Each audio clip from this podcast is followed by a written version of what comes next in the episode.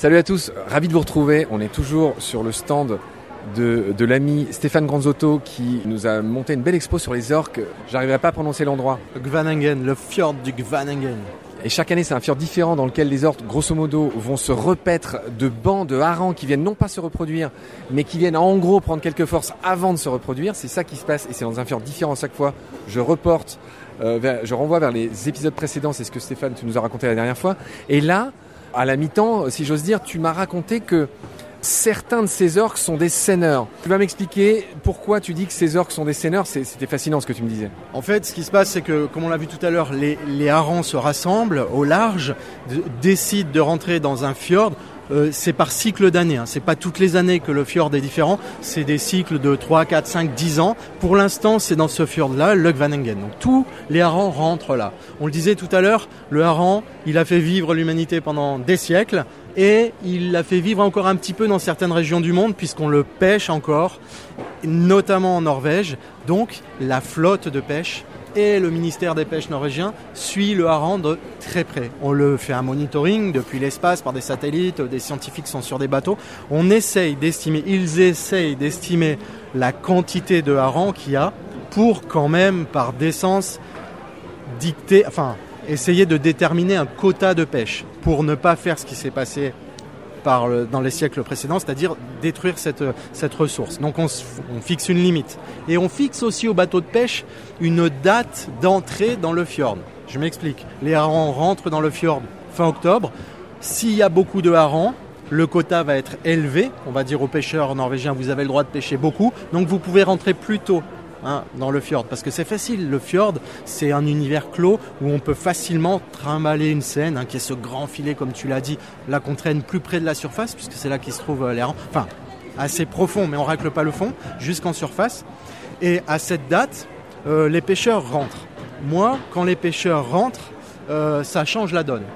Ça change la donne en cascade pour moi, mais d'abord pour les orques. Pourquoi?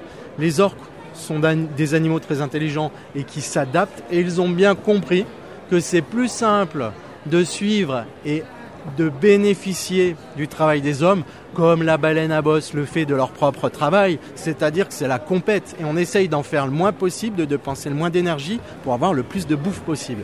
Ils sont hyper malins, et ils ont bien compris, ces orques, elles ont bien compris, pardon, que on peut bénéficier du travail des humains. Et il y a certes, pas tous, parce que ce que j'ai pas dit, c'est que dans ce fjord, on peut compter des centaines et des centaines d'orques, composés de, de pods de quelques individus, voire une quinzaine d'individus. Ce que tu appelles un pote, c'est un groupe, groupe, je le signale pour. Ouais, c'est un anglicisme pas terrible qui dit euh, groupe. Et certains de ces groupes d'orques sont devenus euh, des seineurs, c'est-à-dire qu'ils se sont spécialisés sur la récupération de poissons qui est capturé dans les filets de pêche. Et ils ne le font pas n'importe comment. Donc euh, à la base déjà ils arrêtent ou ils ralentissent de faire des feedings, c'est-à-dire de dépenser beaucoup d'énergie pour rassembler une boule de hareng au risque de se la faire chipper par les baleines ils vont directement sous les bateaux de pêche. Donc c'est plus du tout un phénomène naturel pour moi, mais ça en fait partie parce que c'est de l'adaptation. Ils s'adaptent. Et là, il se passe quelque chose de fou, Marc. C'est incroyable. Il faut imaginer un bateau de pêche, un bateau usine, qui fait peut-être 60 mètres de long, à bord duquel embarquent pendant toute la saison des marins norvégiens qui bossent dur à rassembler le plus de harengs possible. Tu imagines cette scène qu'on ramène près du bateau pleine de harengs, des tonnes et des tonnes de poissons. On ne peut pas la hisser à l'arrière du bateau comme tu le vois sur certains. On le met côte à côte, parallèlement au bateau, Un couple à couple, et on ne remonte pas à bord. On va aspirer ces poissons. C'est-à-dire qu'on déplie un grand bras articulé, on le met dans cette poche qui est ouverte en surface, pleine de rangs, et on aspire les poissons qui sont guidés directement à l'intérieur de ce bateau usine. Les orques, elles, ont bien compris ce qui se passe, et elles ne se fatiguent pas ni à trouer les filets ou à récupérer les, quelques harengs qui, pourraient s'en échapper. Elles attendent cette aspiration parce qu'il y, a des rejets, en fait, il y a des poissons qui sont éjectés du filet. Et ce qui leur signale, c'est du Pavlov, quelque chose incroyable au début de cette aspiration. C'est un signal sonore qui est mis par le bateau, qui est à destination des marins. On, sonne une corne de brume, Et ça veut dire à l'équipage, le chef du bateau dit allez-y les gars, commencez l'aspiration. Donc les marins commencent à bosser au signal de, cette sonnerie. Mais à cette sonnerie, les orques, elles, elles se mettent euh, au travail. Et sous le filet, c'est là où je te disais c'est incroyable, il y a des dizaines, voire des centaines d'animaux. Il faut imaginer 50 euh, orques, 10 baleines à bosse, des rorquals, tout le monde est là. Et toutes ces espèces ont bien compris qu'elles peuvent y prendre part. Et donc en cascade, tu as une méthode de pêche qui est faite par les humains, auxquels prennent part des animaux sauvages. Et tout à l'heure, on parlait d'adaptation interespèce, mais nous, on en fait partie en fait. Alors insu, c'est pas voulu, mais les animaux autour en profitent. Donc tu imagines à quel point on parlait d'adaptation et de compétition interespèce. Tu, tu imagines jusqu'à où ça va. Et, on, ça pourrait continuer parce que des rorquals, comme je te disais, arrivent maintenant. Donc il y a des géants qui arrivent encore plus gros que les autres. Je voulais te, te raconter autre chose, et peut-être tu as vu le même doc que moi, mais à un tout autre endroit de la Terre, on a dit que les orques étaient répartis, euh, vraiment c'est un des CTC les plus euh, les, mieux répartis euh, sur la planète. Moi j'ai vu un doc où elles vont shipper les, les ice fish, ces énormes poissons, les légines euh, qui remonte le long. Alors c'est pas du tout le même dispositif, le long de palangre. Alors une palangre, je le rappelle, c'est un un long fil avec plein d'hameçons dessus. Et elles ont appris à, reconnaître le moment où ils remontent les palangres. Et elles vont se servir, mais alors elles se servent mais comme dans un open bar. Et tu, connais ce Oui, bien sûr, c'est dans les terres australes et euh, c'est très connu. C'est assez frappant. Elles le font aussi à Gibraltar, sur les tonniers en fait, sur les palangres à thon. Euh, les orques viennent prédater les thons euh, au grand désespoir des marins pêcheurs, mais c'est comme ça. Ils s'adaptent en fait, ils profitent du travail des autres. Elles ont, elles ont bien compris ce qui se passe. Et notamment, bah, euh, pour la petite histoire, euh, là, quand je fais ces photos, quand je me mets à l'eau, je suis sur un semi-rigide, donc un bateau euh, très rapide, très petit. Et un des skippers avec qui je fais ça, et il est capitaine à la morte saison norvégienne. Il va travailler sur un bateau de pêche à la légine. Et c'est pas un hasard s'il est venu skipper ce bateau, c'est parce que les orques, ça lui plaît, ça l'intrigue, parce qu'il a, il a, il a vécu ça en tant que, que, que, patron, enfin que capitaine de bateau euh, dans l'océan austral en fait avec euh, avec la légine en fait. C'est extraordinaire ce que tu me racontes. Le mec il fait et la légine et le hareng euh, dans un hémisphère différent finalement. Un dernier petit trésor que tu pourrais nous, nous offrir. En anglais, l'orque, son nom c'est Killer Whale, ça veut dire le tueur de baleines, tu l'avais rappelé dans un autre épisode.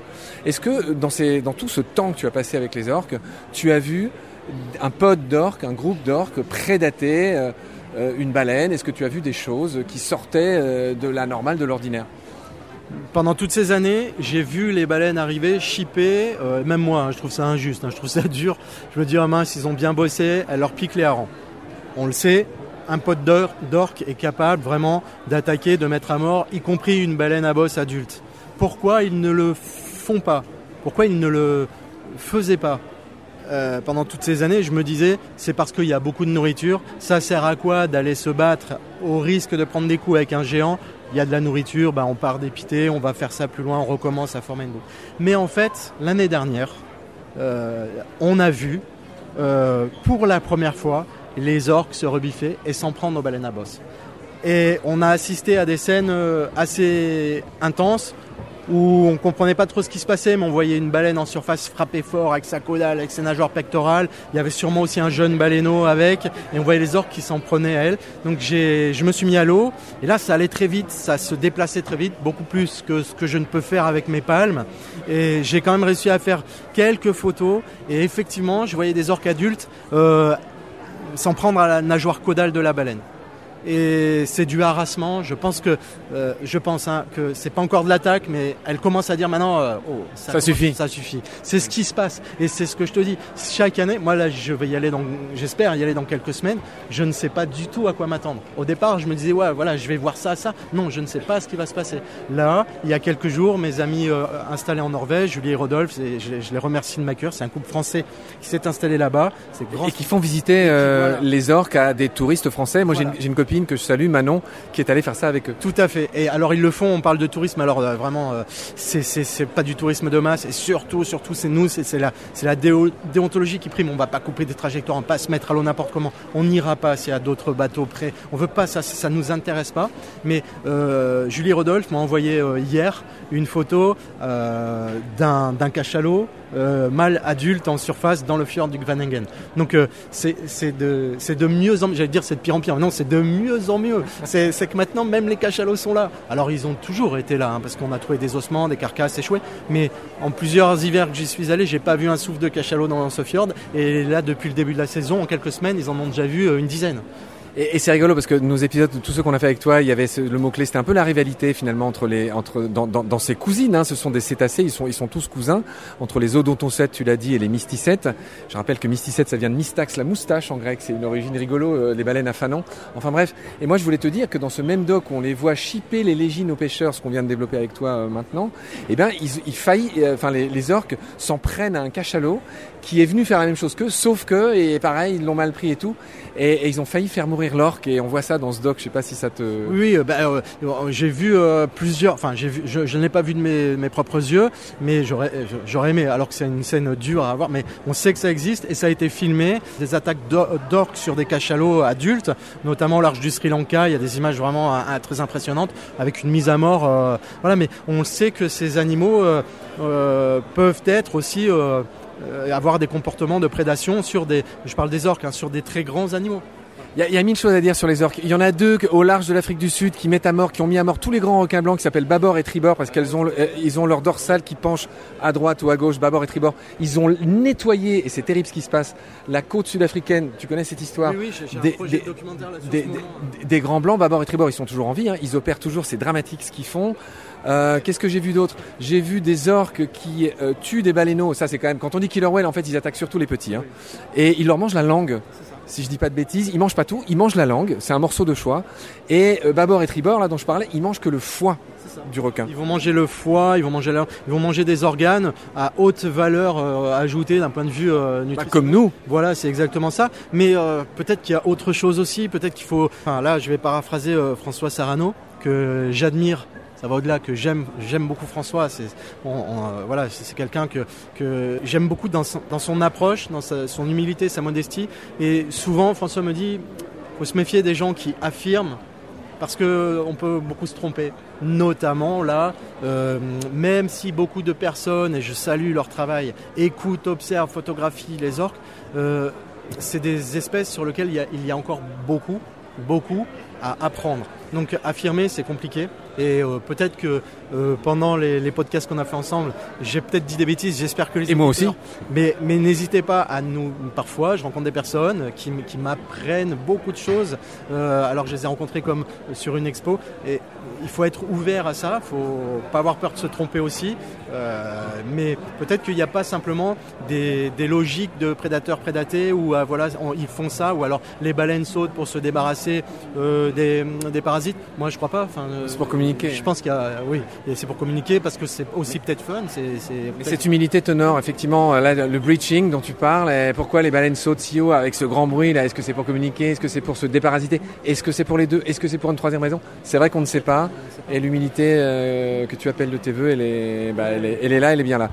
Stéphane, j'étais vraiment très content de te connaître. Merci, On dit à celles et ceux qui nous regardent, qui nous écoutent, qu'on se connaissait, mais on s'était jamais On vu. se connaissait sans, sans s'être rencontrés. Je suis vraiment à la fois honoré et merci pour tout ce que Merci tu as partagé avec nous. Bonne fin de, de Festival de Montier. Merci Salut Stéphane. toi, tout pareil, c'est moi Marc qui te re- remercie pour ce que tu fais puis d'être venu me- nous rendre visite à Loré, ma femme et moi ici sur le stand. Voilà, écoute, euh, je te remercie pour Ah, tout je ce que tu je fais. Je te fais une accolade en direct. Ouais, moi aussi. Merci beaucoup.